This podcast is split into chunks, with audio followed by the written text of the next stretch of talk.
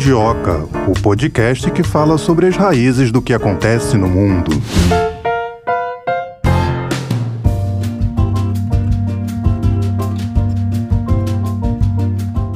Gosto pra caramba dessa musiquinha, hein? Ah, é legal quando começa nosso podcast esse sonzinho. Olha, essa musiquinha é muito elegante, eu acho muito chique. Por isso que a gente começa sempre com esse alto astral, né? Independente do tema. Hoje, por exemplo, vamos falar de um tema que não é tão alegre assim, mas essa musiquinha já faz a gente começar com o pé direito. É tipo levantar a cama com o pé direito. Com certeza, e é jazz, é improviso, é o que a gente gosta, né? Nada combinado. É isso aí. Começando o Mundioca de hoje, você que está nos acompanhando pela primeira vez, Seja muito bem-vindo. Aproveita, já segue lá a gente nas redes sociais, ouve os episódios anteriores, compartilhe com seus amigos. Você que nos acompanha, hoje iremos falar sobre violência eleitoral na América Latina, trazendo um foco maior aí na situação na Colômbia e no México. São os dois países mais problemáticos, né, Melina? É sim, não é um tema assim agradável, gostoso, mas é necessário de ser falado, né? Porque violência de nenhum tipo a gente pode aceitar e quanto mais a gente fala sobre um assunto, mais soluções soluções aparecem e mais esclarecimento vem sobre ele. É, e é importante colocar sempre em pauta para isso ser debatido justamente para é, em busca dessas soluções. Esse ano, por exemplo, um ano eleitoral na Colômbia e já tivemos aí candidato suspendendo a campanha por conta de ato de violência, né? O candidato Gustavo Petro da esquerda que denunciou uma suposta tentativa de homicídio. Esse anúncio foi feito através da assessoria de imprensa dele, afirmando que a equipe equipe de segurança recebeu informações de que o grupo La Cordilheira estaria planejando um ataque contra esse político. Por isso, a campanha chegou a ser suspensa por um momento. Foi suspensa, lamentável, né, Thay, que tenha sido suspensa a campanha dele, a turnê, né, dele no eixo cafeiro. É, ele e a sua companheira na corrida, Francia Marques, que também recebeu ameaças de morte, que se eles chegassem à casa de Narinho, que é o palácio do governo, seria a primeira vez que um partido progressista assumiria assumiria o comando do Estado. A memória mais simbólica é a de Jorge Eliezer Gaitan, que também seria um candidato forte para vencer as eleições de 1949, mas cuja participação foi cortada depois de ter sido assassinado em 9 de abril de 1948. Tá aí uma conexão histórica importante para a gente lembrar que não é de hoje essa violência eleitoral que acontece na Colômbia. É, e lembrando que lá na Colômbia tem essa questão das guerrilhas, né? E o Petro é um um ex-integrante de um grupo guerrilheiro, o M19, esse grupo que hoje está desmobilizado, mas sempre vem à tona essa questão, né? Das Farc também, que deixou de ser uma guerrilha para se tornar um partido político e, de certa forma, em período eleitoral, isso sempre acaba vindo à tona, né? Pois é, Thay, a gente tem que fazer um esforcinho um pouco maior para entender essa violência eleitoral que acontece na Colômbia e nos outros países da América Latina, porque é totalmente diferente da violência eleitoral que acontece aqui no Brasil. Não que aqui não exista, mas ela é de outra natureza. É, o governo colombiano foi forçado a mobilizar todo um esquema de segurança do tipo G, envolvendo um número indeterminado de policiais e agentes especiais, além de veículos blindados, polícia de bicicleta,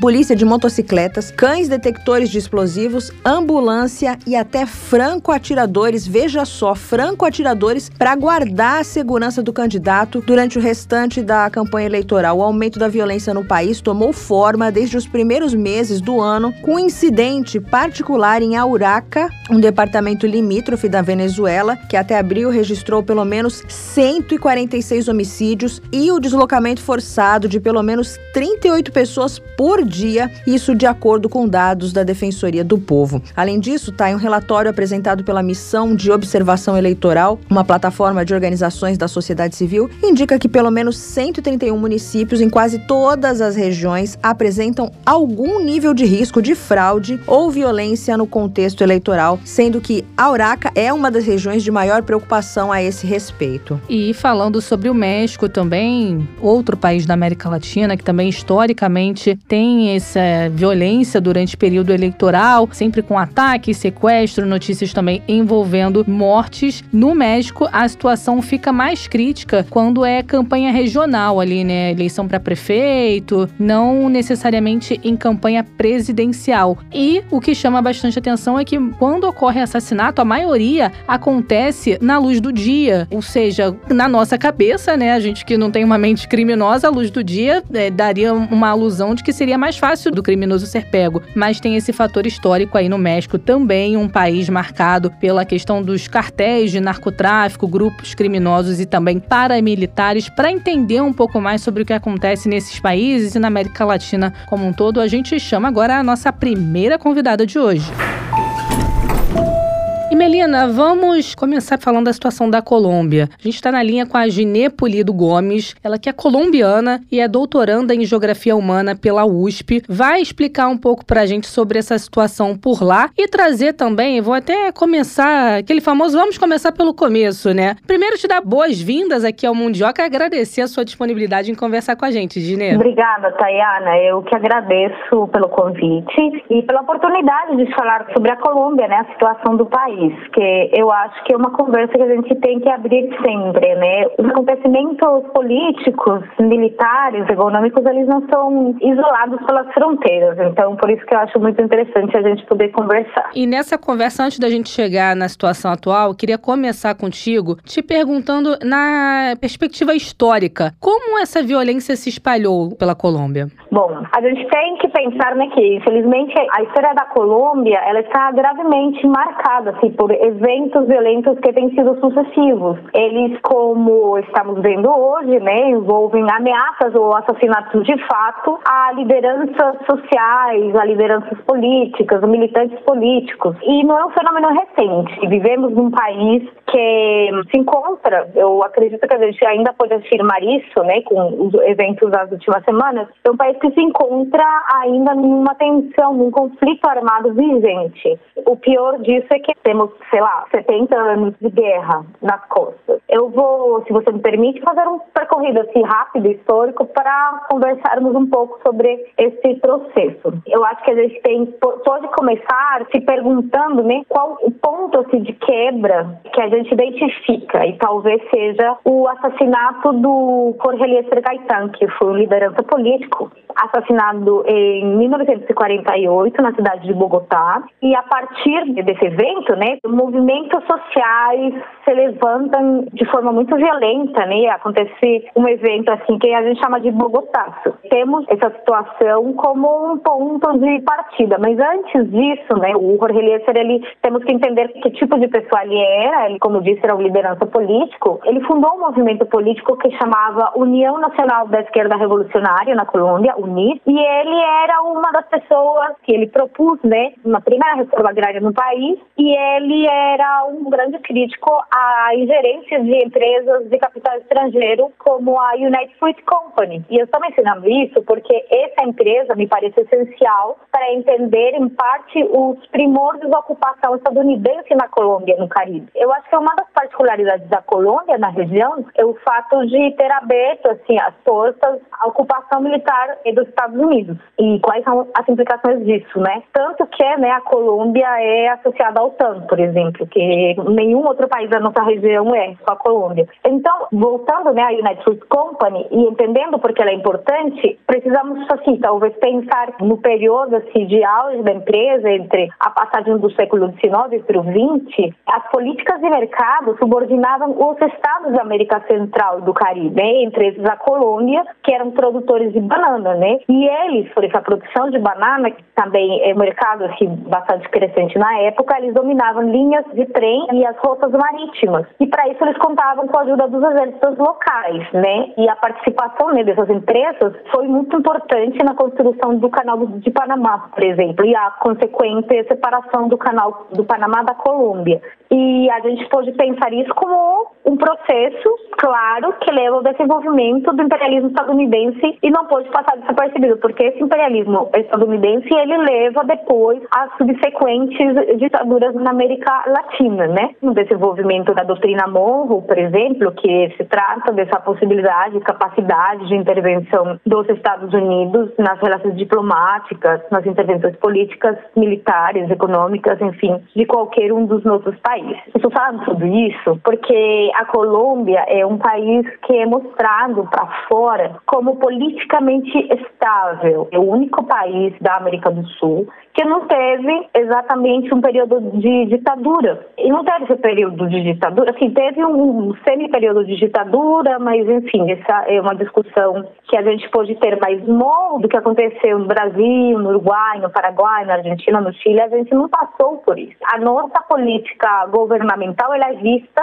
como uma democracia sem falhas, sem interrupções, mas temos por trás disso um alto custo de guerra, né? Então a gente precisa entender como que essa democracia se mostra como estável perante é, um alto custo de guerra por trás e é um alto custo de guerra que tem diversos fatores de origem. Problemas fundiários, por exemplo, eles são considerados como originários do conflito armado. Acredito que o Brasil pode ser também um exemplo disso, né? Porque problemas fundiários são apresentados no Brasil também, se apresentam ainda, né, mas levantamentos populares por produção diária se apresentaram do século XX para frente como uma tentativa assim de justiça territorial. Na Colômbia particularmente, né, essas tensões, esses conflitos de distribuição de renda, esses conflitos fundiários e um conflito bipartidista, ou seja, a Colômbia eh, teve durante muito tempo uma violência marcada, pautada pela existência de dois únicos partidos políticos, que cada partido tinha dominância numa região. E tinha disputas, né, pelo controle territorial de uma ou outra região e aconteciam, assim, perseguições, assassinatos, enfim. Era uma guerra civil que ela foi se transformando ao longo do tempo, né? Como disse, né, o, o marco do assassinato do Gaetan, que seria um candidato presidencial para a época, marca assim uma diferença que desenvolve diversas caras dessa guerra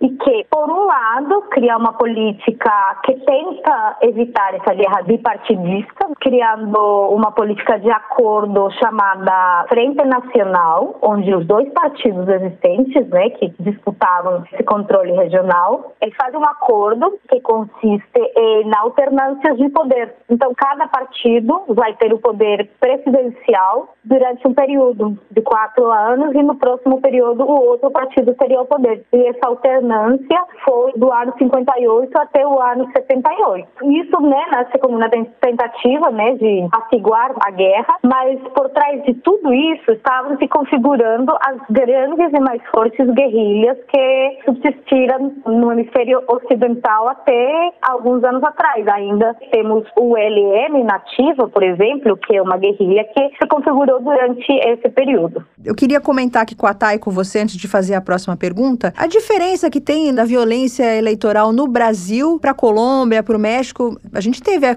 quatro anos, né? O nosso presidente Jair Bolsonaro tomou uma facada, uma facada né? Que é até hoje não sabemos a origem, né? Ainda há uma investigação em curso a respeito disso, então não podemos dizer que não há violência eleitoral no Brasil. Mas assim, eu queria que você traçasse um paralelo do que aconteceu no Brasil e o que acontece na Colômbia. Bom, eu acho assim, é muito arriscado talvez trazer um paralelo, porque esse panorama histórico que eu estava dando tentava mostrar um pouco como se funda uma ideia de democracia ainda tendo um conflito armado muito forte. E uma coisa que eu ia dizer, só para complementar, é que ao mesmo tempo né, que essas forças de esquerda vão se configurando como forças armadas, aparece uma força de ultradireita. Ela vai se modificando ao longo do tempo até ter um boom, digamos, a partir da década de 80, da mão com o auge do narcotráfico. Isso que eu ia te perguntar, para você falar dessa década de 84 a 94, que foi o auge, não? Isso, então, esse auge do conflito durante a década de 80, entre a década de 80 e 90, ela tem a ver muito com uma represália paraestatal contra as guerrilhas, se configurar grupos de autodefensas, né, que são chamados assim, que são grupos paramilitares de controle do território, eles em algumas regiões eles cumprem funções do Estado, um fenômeno muito semelhante ao que acontece no Rio de Janeiro, por exemplo, onde as milícias tomam conta dos espaços que o Estado deveria ocupar. E vários controles de mercado, de fluxo de pessoas, né, do controle territorial como um todo, está na mão da milícia. Na Colômbia aconteceu a mesma coisa com o auge do paramilitarismo. E o auge do paramilitarismo ele vai na mão justamente com o boom do narcotráfico, porque é preciso né, ter uma estrutura que seja não apenas econômica como armada para isso. Quando você pede para trazer um paralelo, a gente, assim, eu, acho que teríamos várias dificuldades para isso, porque, em princípio, o nosso grande problema da violência eleitoral, ela está muito dirigida a um certo espectro, né, da militância política. Então, eu acho que o, o mais representativo, os candidatos ou os políticos mais representativos aqui são o Jaime Pardo Leal, que foi assassinado em 87, o Luiz Carlos Galán, que foi assassinado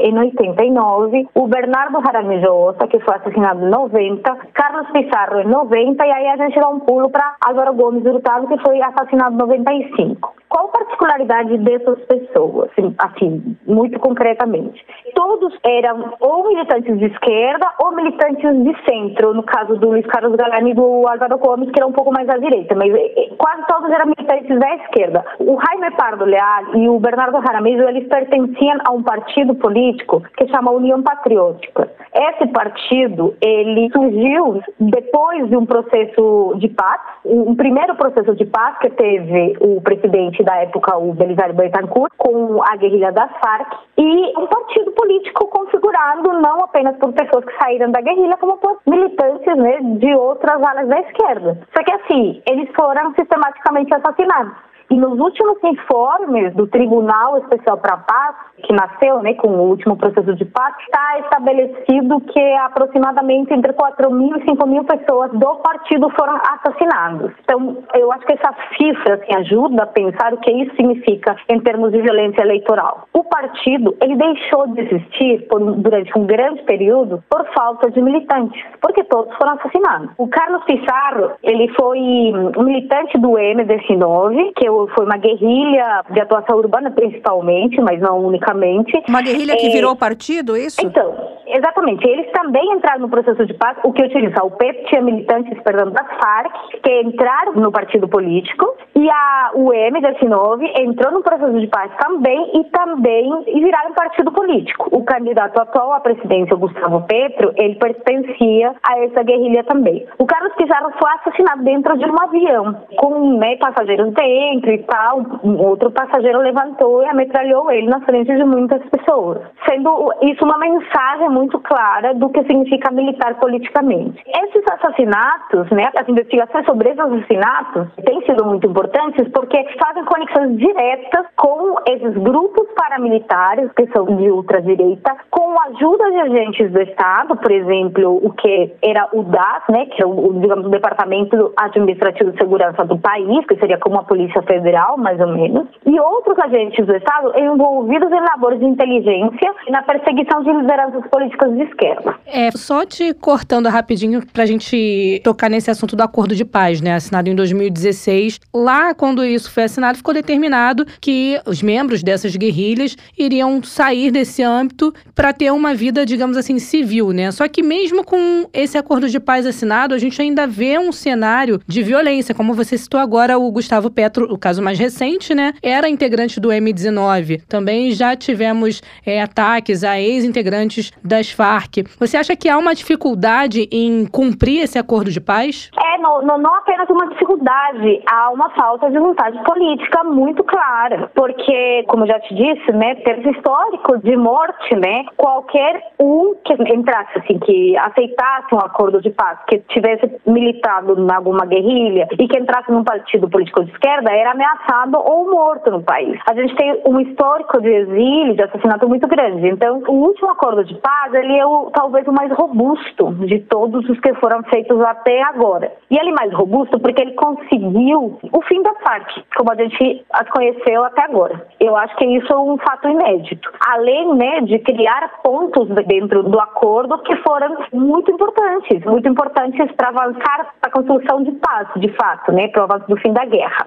Só que na última eleição, que foi em 2018, igual que a eleição no Brasil. A disputa né, pelo poder foi muito forte e teve muita ameaça, como estamos tendo hoje. A gente está, eu não saberia como chamar exatamente isso, mas temos uma determinação por parte de grupos paramilitares e milícias em algumas regiões do norte do país, afetando todas as dinâmicas econômicas e de fluxos desses lugares em protesto por determinações do governo. Enfim, essas intervenções dos membros paramilitares, dos grupos paramilitares, têm umas consequências diretas nos processos eleitorais e na vida das pessoas, né? Então, durante a última eleição não foi diferente. O último processo eleitoral não foi diferente. Então, o governo atual, que é aliado do Álvaro Uribe, que entrou no poder em 2002 e desde então a gente está num ciclo, né, muito forte de governos sucessivos de pessoas que ele coloca na presidência. Esse governo vem de um partido que se coloca como oposição ao processo de paz. Tanto que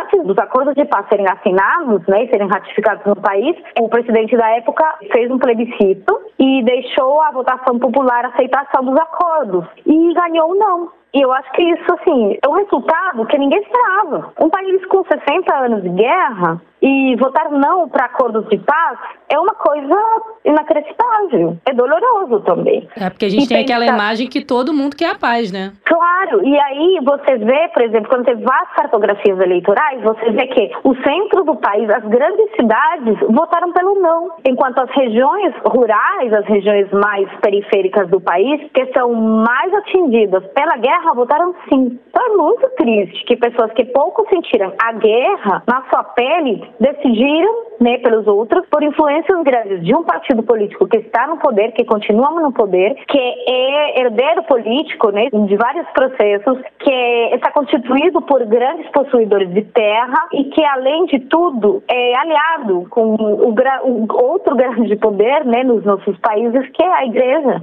principalmente evangélicas, diversas igrejas evangélicas. Nesse sentido, né, mesmo panorama todo, eu acho que é, é difícil fazer um paralelo com o que aconteceu com o Jair Bolsonaro. Eu acho que a gente pode fazer um paralelo com a morte da Marielle Franco, com o assassinato dela, porque ela, inclusive, ela faz uma pesquisa durante seu mestrado que é muito interessante porque ela discute os processos de intervenção militar no Rio, né, como que esses planos são forjados, como se faz todo esse processo de inteligência militar e como que esses planos de intervenção militar eles são inspirados muito em intervenções militares da Colômbia. Ela, posteriormente executada, executada, vamos dizer, na mesma lógica dos militantes de esquerda, que se apresentam como pessoas com ideias progressistas na política, mortas por militantes milicianos ou de ultradireita, ajudados ou auxiliados, em maior ou menor grado, por agentes do Estado.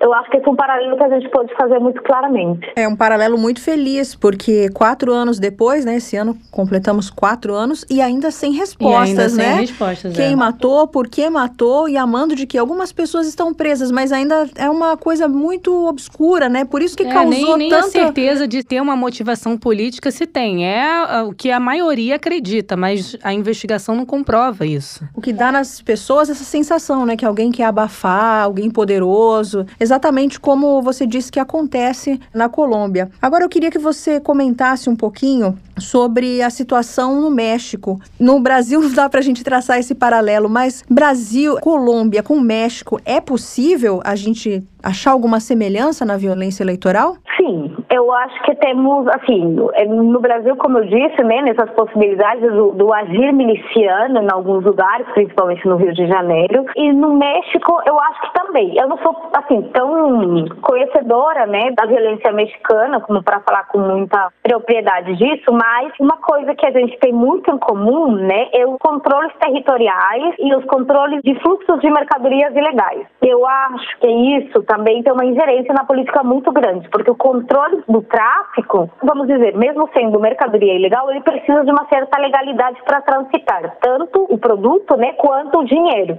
Então, por exemplo, quando a Colômbia, depois que a Colômbia, né, se consolida como esse país super exportador de cocaína, basicamente todos, né, todos os grupos armados de uma ou outra forma têm alguma conexão com esse processo todo, né, cadeia produtiva da cocaína. Eu não vou entrar nessa discussão porque há muitas coisas para dizer disso mas o que é muito claro é que com a saída das Farc a extinção da guerrilha, né, como movimento armado, aparecem buracos de poder dentro do território colombiano e desse aparece o cartel de Sinaloa, que é mexicano, se aliando com grupos paramilitares de direita na Colômbia para ter controle desses mercados. Então, o fim da guerrilha, por exemplo, não garante o fim do tráfico de drogas. Aliás, a guerra contra as drogas é uma coisa muito errada, pensando em termos táticos, né, em termos práticos do que se pretende com o fim do comércio ilegal. Então, basicamente, assim, o máximo paralelo que a gente pode fazer entre a Colômbia e o México são essas existências poderosas de cartéis ou de grandes consolidados grupos de narcotráfico e como eles permeiam a política, né? e como eles permeiam as instituições para conseguir se manter nessa lógica mercantil, econômica e de guerra, né? Porque precisa das várias instâncias empresarial, né? A lógica é uma lógica lógica empresarial perversa, mas, mas é uma lógica empresarial. As lógicas empresariais são um pouco perversas, mas essa em particular, que está no âmbito da ilegalidade, envolve práticas de morte muito complicadas. Então, atacar, por exemplo, alguns políticos, né, como juízes, ou vereadores, ou enfim, ou prefeitos, que se opõem à estrutura do tráfico, é uma prática muito comum em ambos os países. Eu não sei se você sabe, mas na Colômbia foi assassinado um juiz que né, pesquisa pesquisava, que ele investigava questões é, de narcotráfico paraguaio. Então, a gente vê muito isso, né? Essas práticas contra grandes candidatos presidenciais, como na Colômbia tem acontecido e com a ameaça que o Petro sofreu nos últimos, nas últimas semanas, a gente vê isso, ataques a esses pequenos frentes de atuação política que são contra essa lógica paramilitar e narcotraficante. Complicado em 2022 ver esse tipo de execução. Não existe nenhum órgão internacional de olho nisso? Então, como o assassinato foi agora, né, e a gente está passando por essa situação armada, assim, meio que um microestado de exceção no norte da Colômbia, então eu não sei como é que está andando a investigação ao redor do assassinato desse juiz paraguaio, mas é uma mensagem também, me parece muito clara, do controle que ainda os grupos que têm controle do tráfico de drogas têm na região. O que a gente pode pensar também é que esses grupos que estão controlando o tráfico de drogas, eles não são tão, assim, tão distantes das lógicas governamentais do Estado atual, na Colômbia, pelo menos. Então, a gente vê, por exemplo, diversas proximidades entre grandes lideranças paramilitares, donos de terra ou pessoas aliadas ou bem conectadas com essas organizações narcotraficantes e pessoas que se encontram no governo atual. Só para dar um exemplo assim, meio bobo, mas talvez não tão bobo, um dos maiores lugares de produção de cocaína da década de 80, chamado de Tranquilândia, que era do controle do Pablo Escobar, quando ele foi desmantelado pela polícia, lá foi encontrado o helicóptero do pai do Álvaro Uribe. Então, aí se sabia que tinha uma conexão muito grande, né, com ou alianças com esses narcotraficantes da região dele, que é Antioquia. E, enfim, a gente sabe como que a guerra às drogas, voltando nesse ponto um pouco, ela se mostra como absolutamente ineficiente, porque não pretende acabar com nenhum tipo de conflito e se perpetuar no mercado ilegal com muito lucro e muito amor. Para encerrar, Gene, eu queria te perguntar se você acha que existe alguma solução para acabar com essa violência eleitoral. Bom, é muito difícil, né? Porque desde que eu tenho memória e tudo que eu tenho estudado da Colômbia, a gente não vê grandes melhoras.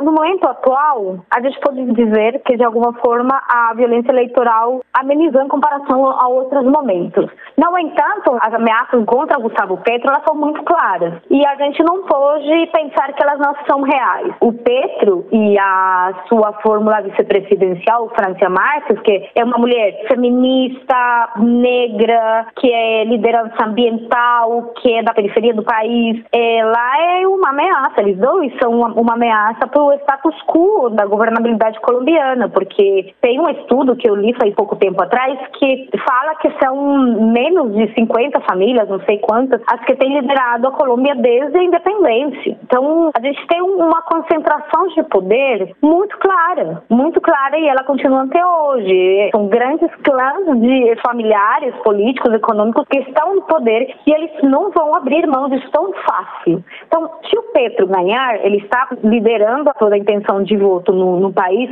Se eles ganharem a presidência, não vai ser muito fácil, vai ser bem difícil para eles. De todo modo, eu acho que é uma mudança interessante uma, e mudança importante que, inclusive, ela vai ter reflexos na, na região, na América do Sul como um todo. Porque a Colômbia nunca tem sido próxima a uma ideia progressista de administração pública, né? Ela sempre esteve com pé na direita e não ultra direita. Tá certo. Muita Pode concluir. Com a colaboração dos Estados Unidos. Obrigada. Essa foi a Ginê Polido Gomes, doutorando em Geografia Humana pela USP, colombiana, que trouxe aqui para gente vários esclarecimentos para entender um panorama pouquinho... Panorama histórico, panorama atual, para a gente entender um pouco do que acontece lá na Colômbia. Na Colômbia, entender também aqui do Brasil, que ela também deu uma pincelada, e do México. Obrigada, Ginê. Obrigada. Boa tarde para vocês. A gente agradece a sua participação. Até a próxima. Até. Tchau, tchau. Até, tchau. Depois desse bate-papo aí com a Ginê Polido Gomes, lembrando dessa questão histórica que a gente abordou aqui nesse nosso resumo inicial, trazendo essa questão histórica que a gente falou até aqui no começo do episódio de hoje, aquele assassinato ocorrido na década de 1940 em Bogotá, que foi o pontapé inicial, né, para essa onda de violência, falando também a partir da década de 1980 o boom, né, o auge do narcotráfico na Colômbia, também provocando uma explosão dessa questão da violência eleitoral. Volto a dizer, nós temos aqui uma violência eleitoral, nós tivemos até um candidato a presidente esfaqueado, não sabemos o que foi aquilo, né? Ainda há uma investigação em curso, mas aqui no Brasil também temos a nossa violência, uma realidade bem distante, bem diferente do que acontece na América Latina. E é por isso que a gente chama especialistas, pessoas que estudam isso a fundo, para ajudar a gente a entender, a ver com outros olhos o que, que acontece na América Latina. E é bom a gente entender porque nós estamos dentro desse contexto, né? Então, de uma maneira ou outra, o que acontece lá afeta a gente aqui. Bom, Melina, agora para saber um pouco da situação no México, nós vamos conversar com a professora de Política Internacional no Departamento de Ciência Política da UFRJ, a professora Beatriz Bício. Está na linha com a gente e vai trazer mais detalhes sobre esse assunto. Muito obrigada por nos atender, professora. Prazer todo meu. Professora, seja bem-vinda. A gente vai tratar aqui da violência eleitoral no México e eu queria saber, logo de cara, por que tantos assassinatos durante as campanhas eleitorais e que ocorrem à luz do dia? Sim, é uma excelente pergunta que suscita várias eh, iniciativas acadêmicas, inclusive no México e fora do México, para tentar dar uma resposta. Inclusive uma resposta fora da caixinha, vamos dizer assim, né? Fora do que que costuma ser uma explicação um pouco rasa né, do tema, de que seria o narcotráfico, o crime organizado, praticamente o principal responsável por essa violência eleitoral que vem caracterizando o México praticamente ao longo do século XX e continua agora no século XXI. É grupos de estudo que eu consulto, né, com os quais tenho algum nível de entrosamento,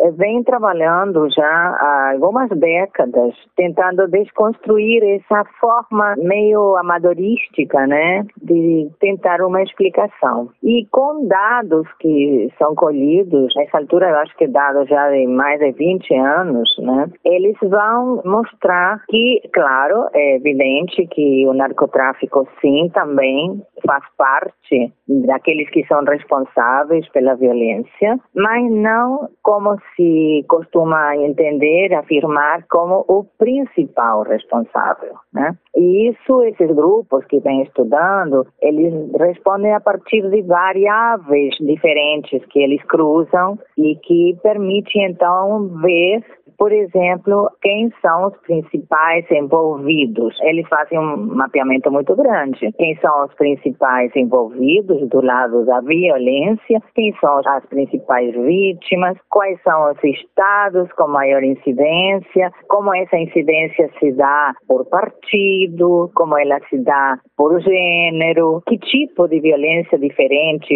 envolve aquilo que genericamente chamamos de violência eleitoral, enfim Sim, então o que eu vou comentar está alicerçado um pouco nesse tipo de base de dados que vem sendo construídos e que são, até eu posso passar para vocês, não tenho por que fazer um exclusivismo disso, muito pelo contrário, para que vocês possam, eventualmente, inclusive, aprofundar na matéria, se vocês quiserem, né, com gráficos, reproduzindo alguns dos gráficos que eles têm disponíveis online e que eu acho que são extremamente reveladores, né, dessa complexidade, na verdade, que a violência eleitoral no México envolve, né? E de que forma os cartéis influenciam nas eleições? Como mencionei, o que estes estudos vêm indicando é que a incidência da violência que é originária dos cartéis não seria mais do que 20 a 23% dos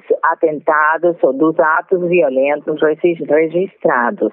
Outros atores para ter um, enfim, alguma figura próxima do que seria a realidade brasileira, tipo milicianos, né? seriam responsáveis, na verdade, pelo maior número de atos de violência e pelo maior número de vítimas. Isso é importante porque somente um diagnóstico adequado da origem dessa violência, né, é que vai permitir tentar aperfeiçoar a democracia mexicana ou em qualquer lugar. Se não há um diagnóstico adequado, não há formas adequadas de combate e de subsanar, de superar o desafio. Então, por exemplo, nos atos, mais de 45% nas últimas eleições, né, nas eleições que foram gerais, as maiores eleições da história do México, que foram as mais recentes, quando foi eleito o presidente atual, né, nós vamos ver que de nove meses que antecederam o próprio ato eleitoral, houve mais de 100 políticos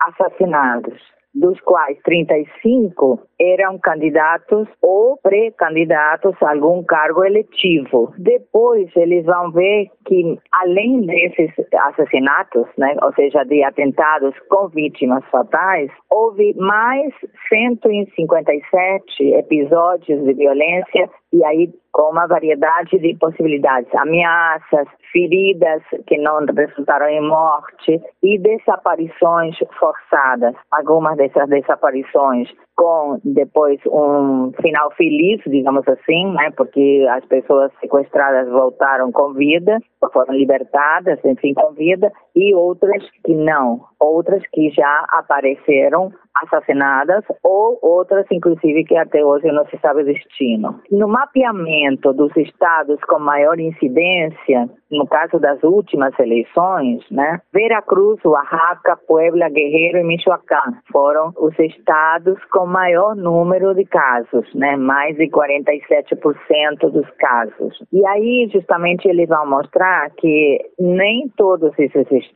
são aqueles que têm uma atuação mais significativa do narcotráfico, né? Então, há, digamos assim, alguns ingredientes nessa violência política que já caracteriza o sistema eleitoral do México que não podem ser creditados exclusivamente ao tema do narcotráfico, sem que isso, no entanto, como repito, né, deva ser descartado, porque há um percentual que sim. Mas há outros atores, e aí eu acho que é a questão interessante que esse tipo de pesquisa que usa, inclusive métodos qualitativos, métodos quantitativos, indica. E é, é a existência de grupos armados que têm fins políticos, que realmente atentam contra a democracia, contra a liberdade de expressão, a liberdade de escolha do eleitor no ato eleitoral democrático, né? Se você comete um atentado contra um candidato, né?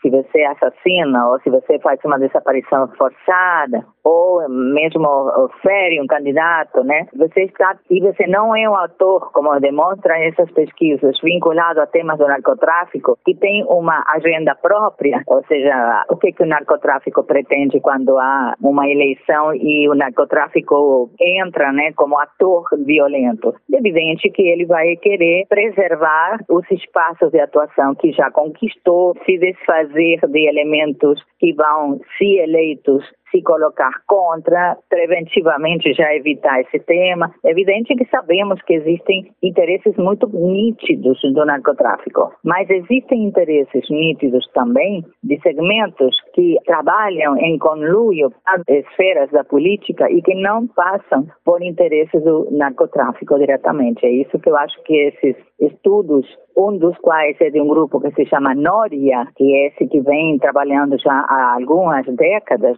nesse projeto, eles vêm trabalhando na medição da violência eleitoral e na tentativa de explicação da violência eleitoral para além do esquema mais fácil de colocar tudo na conta do narcotráfico e com que objetivo? Com o objetivo de tentar aperfeiçoar a democracia mexicana. A senhora comparou, acho que foi uma comparação muito feliz, né, o crime organizado no México às nossas milícias aqui, principalmente no Rio de Janeiro. E a gente tem visto que essa é uma preocupação de fora, né, até dos Estados Unidos. No ano passado, o chefe do Comando Norte disse que o crime organizado controla um terço do território mexicano. Um terço é muita coisa. A senhora está de acordo com isso, com essa avaliação dele? Eu não teria como te assegurar que essa cifra que foi manejada é correta. Sinceramente, eh, não, nem para um lado nem para outro, né? Não sei se o narcotráfico controla um terço do México, não sei, pode ser que seja uma cifra exagerada, pode ser que não. Agora, não sei, tu falaste que esse é um dado dos Estados Unidos? Do Comando Norte dos Estados Unidos. Bem, eu pessoalmente considero, e também aí a partir de estudos, no caso de colegas, não somente no México, mas na Colômbia, por exemplo, né? Que Estados Unidos tem, não Estados Unidos genericamente, né? É, o establishment dos Estados Unidos, né? O sistema de poder dos Estados Unidos tem tido no suposto combate à violência do narcotráfico um álibi importante para justificar a criação de bases militares e da permanência de tropas e especialistas militares em países da América Latina numa espécie de ocupação, né? E acho que o caso de, de Colômbia é o mais nítido, né? O que melhor mostra essa forma é, muito ambígua, né? Se você quer, de parte dos Estados Unidos e um discurso de combate às drogas e uma prática de se utilizar do combate às drogas e muitas vezes até entrar em conluio, né, com quem está envolvido no crime, né, organizado, em prol de manter determinado nível de segurança para seus próprios interesses. Então, enfim, é um dado que não sei se seria, dependendo do perfil que vocês querem para a pesquisa que estão fazendo, enfim, essas fontes não sei se seriam as mais adequadas. Já que a senhora tocou nesse assunto do combate às drogas, esse foi um discurso, né, do presidente do México, o Obrador, né, Andrés Manuel Lopes Obrador, ele prometeu o fim da guerra às drogas e nos primeiros meses de mandato ele já criou a Guarda Nacional. Mas em vez de combater o crime, a Guarda se espalhou pelo país à caça dos imigrantes. E ele até foi acusado, né, pelos mexicanos de estar alinhado com os Estados Unidos. Como é que a senhora vê isso? A situação em geral, né, do governante, qualquer que ele seja, no caso do México, né, em relação aos, aos Estados Unidos, é muito complexa porque tem até um ditado popular, um dito popular muito. Eu morei no México uns anos, né? E eles usam muito isso. É frequente a gente usar, que eles dizem assim: coitado o México, tão longe de Deus e tão perto dos Estados Unidos, né? Como é que seria isso em espanhol? Fala pra gente. É, pobre México, tão lejos de Deus e tão cerca de los Estados Unidos. Você quer que eu fale em espanhol? É mais fácil. Não, não, só essa. só para saber como era o ah, ditado tá. em espanhol, mas pode continuar ah, falando em português tá. com a gente. Porque a minha língua materna é espanhol, que eu nasci no Uruguai, né? É, nós percebemos é... um leve sotaque. Pois é, mas eu vou te fazer um elogio. A senhora fala muito bem o português. Geralmente, os uruguaios, eu percebo, assim, um fundinho de sotaque, assim, mais parecido com o argentino e o seu é mais neutro. Ah, sim, mas olha, obrigada aí pelo elogio, mas não se preocupe que quando eu vou a qualquer lugar falo três palavras e já logo estão me perguntando de onde eu sou. Eu estou aqui no Brasil há 40 anos. Mas seu português Mas, é muito bom. Eu não faço questão de perder o meu sotaquezinho montevidiano, né? Então vamos voltar para longe de Deus e perto é. dos Estados Unidos, voltando. voltando, né? Então, é, olha, desde, uh, eu diria que desde a, as guerras né, entre México e Estados Unidos, e no meio aí ainda a Revolução Mexicana, o México foi invadido pelos Estados Unidos, perdeu 45% do território para os Estados Unidos, né, depois ainda foi ocupado, no meio dos episódios da Revolução Mexicana, foi ocupado Porto de Veracruz, foi ocupado pelos Estados Unidos e havia o projeto dos Estados Unidos de avançar até a cidade do México, só que os mexicanos detiveram, né, num combate. Então, enfim, a relação espiritual, emocional e política, né, e econômica, enfim, dos Estados Unidos e, o México, ou melhor, do México em relação aos Estados Unidos, é muito complexa. Porque se por um lado existe uma memória, né, uma memória na população do que significou essa traumática relação ao longo da história, sobretudo final do século XIX, início do século XX, nas primeiras décadas, é muito traumático para o México esse, esse, toda essa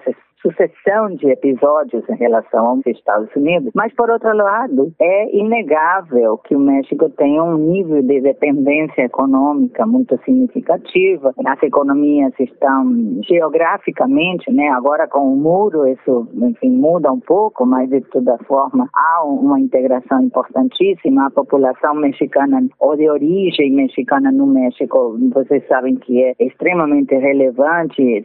Se diz né, que em poucas décadas, inclusive, toda a migração de origem hispânica vai fazer com que os hispanofalantes passem a ser, nos Estados Unidos, mais densamente, em, em termos demográficos, mais importantes que o que tem a língua inglesa. Enfim, então é todo um relacionamento complexo. Né? E eu entendo que o presidente chega sempre, né, isso também é uma questão que não é somente exclusiva do México, com uma série de propósitos né, e um projeto, e no caso desse presidente isso não é diferente, né, do AMLO, como ele é chamado, né, e a prática e as margens de manobra que depois tem realmente no exercício do poder vão fazendo com que comece, vamos dizer, num ditado popular, a cair a ficha do que, que é possível mesmo ou não fazer, né? E aí, assim, eu vou para o México agora, no final do mês, vou participar de uma conferência, mas faz muitos anos que não vou ao México, então a visão que eu tenho do governo de AMLO é a partir de depoimentos, né, de pessoas com as quais eu tenho contato, leituras, evidente e tal. Então há uma, digamos assim, uma avaliação ambígua do que ele prometeu e do que ele está dando, né, do que ele está conseguindo dar. E essa ambiguidade faz com que alguns coloquem mais peso no negativo, na parte negativa do seu governo, né, do legado que ele deixará, e outros tendam a olhar de uma forma, digamos, mais benevolente, entendendo um pouco as limitações. Então, a pergunta que vocês colocam não é de fácil resposta. Ele necessariamente se dobrou, digamos assim, a uma atitude condescendente com os Estados Unidos? Em alguns aspectos, sim, em outros, não. E acho que vai navegando né, nessas margens de manobra que, que lhe são permitidas, né? Enfim. Agora, professora, a senhora trouxe dados aí sobre as últimas eleições, das mortes de políticos. Que tipo de consequências isso gerou ou gera nos dias atuais? É interessante uma questão no México que também é pouco explorada em relação à violência, à análise da violência e das consequências da violência e que você agora aponta. Essa violência também decorre de uma sociedade mexicana muito atuante.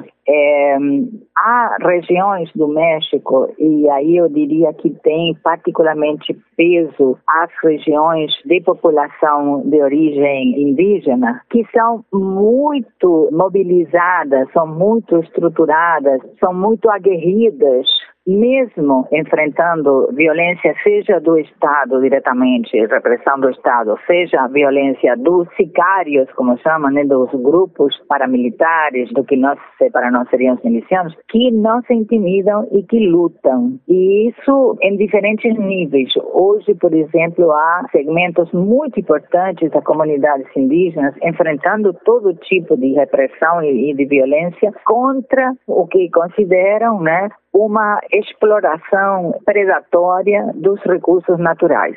Então, existem várias iniciativas muito interessantes contra a construção de determinadas estradas, de aeroportos. Houve uma luta enorme, está ainda em curso, contra projetos megalomaníacos de aeroportos. E essas comunidades, em geral comunidades indígenas, mas não exclusivamente, têm insistido na sua resistência com, inclusive, algumas vitórias significativas. Existe muita organização, e eu acho que talvez a gente tenha que ir lá para a Revolução Mexicana para entender a emergência no México de esse ator que é o indígena, né, a comunidade indígena, que foi bem mais precursora essa atuação política das comunidades indígenas, no caso do México, do que em outras regiões, porque nós vemos agora isso muito fortemente na Bolívia, vemos muito fortemente no Chile, né, agora a própria eleição passada, a eleição para constituinte no Chile, mostrando inclusive a mulher indígena, né, tomando posições realmente de pioneirismo, né, vimos isso no Equador. Estamos vendo isso aqui no Brasil. Quantas mobilizações indígenas aqui no Brasil hoje têm um nível de visibilidade, né, de peso que não tinham há 10, 20 anos atrás. Mas o México, eu diria quase sem trégua, desde a Revolução Mexicana de 1910, com a insurgência a partir de Zapata, né, e de todo o levante camponês, que era majoritariamente indígena, permanece e vai se adaptando e vai às formas diferentes de organização, demandas novas, né, acrescenta a velha, antiga demanda da terra, enfim, e isso é um tema também que deve ser analisado, porque muitas vezes a violência é uma violência que responde a uma presença significativa com alto nível de demandas e de questionamento de parte dessas comunidades. Então, é uma repressão, seja às vezes do próprio governo e muitas vezes dos governos locais, não necessariamente do governo de nível nacional, governos locais, que também no México tem essa essa complexidade, assim como no Brasil, né, há diversas camadas, né, dos governos, os governos de nível municipal, que em geral é onde mais acontecem atos de violência, são em relação às eleições de nível municipal. E as eleições regionais, né? Nível regional, exatamente. Maior parte na contabilidade dos atos de violência, maior parte são as vítimas, que são, sobretudo as vítimas fatais, pertencem a partidos políticos que estão na oposição know ao governo local, municipal ou ao governo do estado, né? Tem algo que pode ser feito para esse cenário mudar, professora? Ah, com certeza. Eu acho que essas lutas estão mudando o perfil da sociedade mexicana e há uma candidatura crescente de indígenas, de mulheres, a base social do que é, digamos assim, o ator político no México muda, vai mudando, e eu acho que é um debate, uma resposta que tem que ser dada dentro do esquema da política e tentando ampliar os espaços democráticos, que é isso que esses grupos estão tentando, né? Eles não estão na luta armada clandestina contra o Estado, eles estão se estruturando dentro das margens, mesmo que às vezes bastante precárias, dos espaços que oferece a democracia. Para encerrar, professora, nós estamos aqui como tema central a questão da violência eleitoral no México, mas citamos a Colômbia também. Tem algum outro país da América Latina que viva uma situação semelhante a esses dois países? Eu acho que o próprio Brasil tem, mesmo que bastante disfarçado, mas tem algum nível de violência. Não sei se vocês acompanham, mas o Brasil está entre os países que tem mais vítimas entre jornalistas que estão fazendo denúncias do narcotráfico, dos abusos de poder. Eu não preparei porque não estava isso na nossa agenda, me lembrei agora porque eu fui jornalista há muitos anos, né? Eu vim para cá academia, depois de ter várias décadas como jornalista, eu tento sempre acompanhar né, os movimentos dentro do jornalismo. E o Brasil sempre esteve entre os países com maior violência contra os jornalistas, particularmente. E o Brasil é muito violento. Talvez a gente tenha menos ibope, digamos assim, na análise da violência vinculada a temas políticos do que tem o México, né? Mas isso não significa que aqui não existam formas importantes de violência também. Eu diria que existem, fora o México e a Colômbia, né, que são os mais conhecidos, níveis diferentes de violência em várias outras regiões também, muitas delas associadas à violência em relação à demanda da terra. Nós temos aqui no Brasil muitas lideranças quilombolas, lideranças do MST, lideranças de grupos indígenas que lutam por sua terra assassinadas. Né?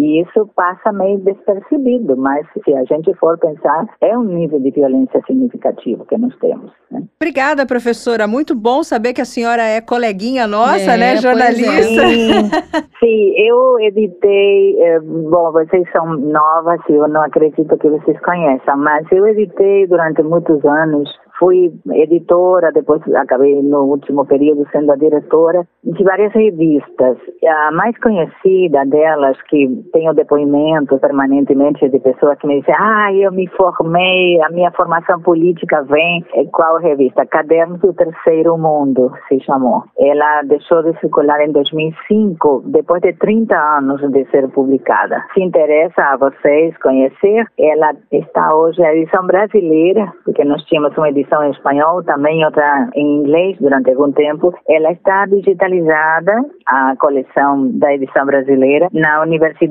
Federal Rural do Rio de Janeiro, porque foi um acordo entre minha universidade, a UFRJ, a Federal Rural, que é a UFRRJ, e a UERJ. Fizemos uma espécie de consórcio de esforço coletivo para digitalizar a memória e foram 270 edições que foram digitalizadas e que estão hoje disponibilizadas online da revista, né? E era uma revista voltada para a política internacional e como o nome fala, né, Cadernos do Terceiro Mundo, com foco em América Latina, em Ásia e em África. Então, sim, foram longos anos de jornalismo no campo internacional.